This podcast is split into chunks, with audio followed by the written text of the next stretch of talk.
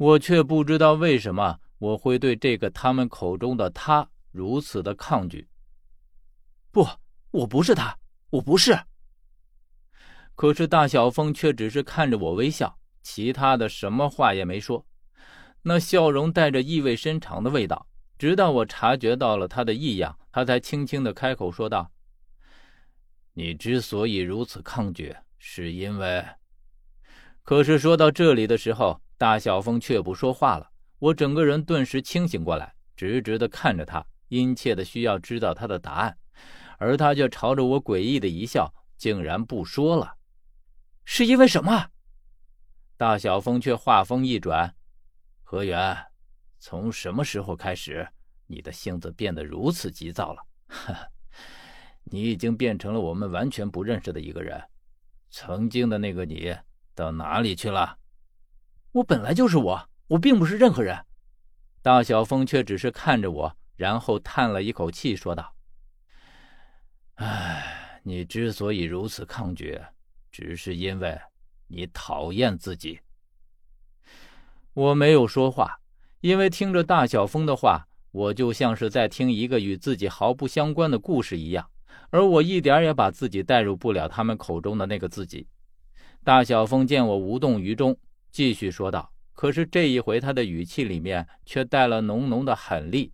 可是我讨厌这样的你，这样的你拖累了不知道多少人，举棋不定。”你用你的软弱害死了身边的一个又一个的人，而你却美其名曰善良。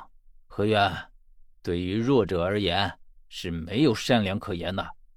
你的善良只会变成你的可憎，反而我却更加喜欢之前的那个你，果断杀伐，狠厉决绝。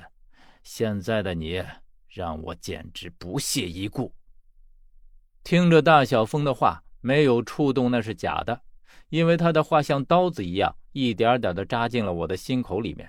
不知道为什么，我听着竟然觉得异样的刺痛，就好像被人说中了软肋一样。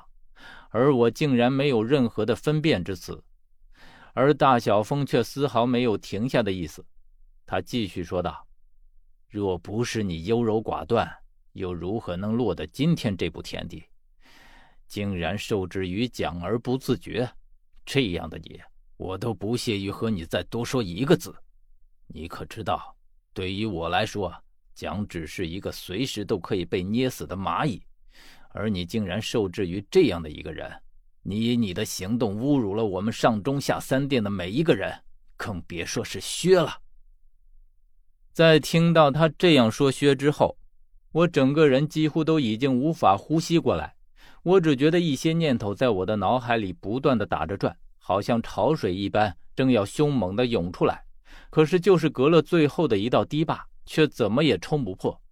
而我情不自禁的问道：“我究竟是谁？”我只觉得整个人因为大小峰的这段话而变得彻底的混乱了起来。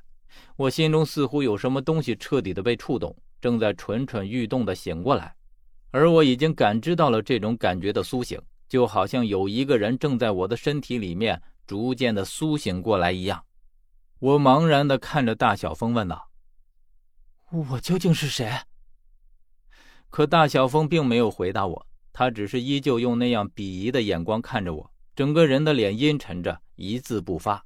而我顿时只觉得那种尖锐的头痛再一次传来，从两边的太阳穴逐渐蔓延到整个头颅，就好像整个脑袋就要开裂一样。我抱着头，除了痛，什么都感觉不到。这种痛在不断的加剧着，我甚至已经觉得整个脑袋已经痛得失去了知觉，而我只是迷茫的看见大小峰高高的站着，我在地上连续的翻滚着，我几乎感觉不到我在地上打滚。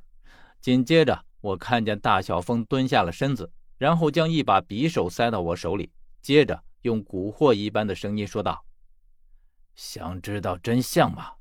想知道的话。”就用这把匕首杀了小峰，杀了他，你就知道自己是谁，知道所有的一切了。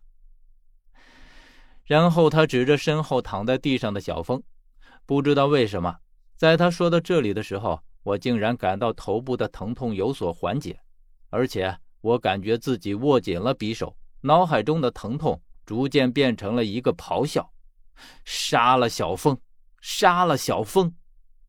我缓缓地从地上爬起来，然后就像被鬼附身一样，朝小峰一步一步地走过去，一步两步，缓缓地靠近他所在的地方，而且我已经不自觉地举起了匕首。大小峰站在一边，依旧用那样的话语说道：“杀了他，你就知道自己是谁了。只需要匕首插进他的心脏，一点点的刺进去，直到他死亡。”我拿着匕首来到小峰身边，缓缓蹲下身子，接着将匕首悬在小峰的胸口，缓缓地刺了下去。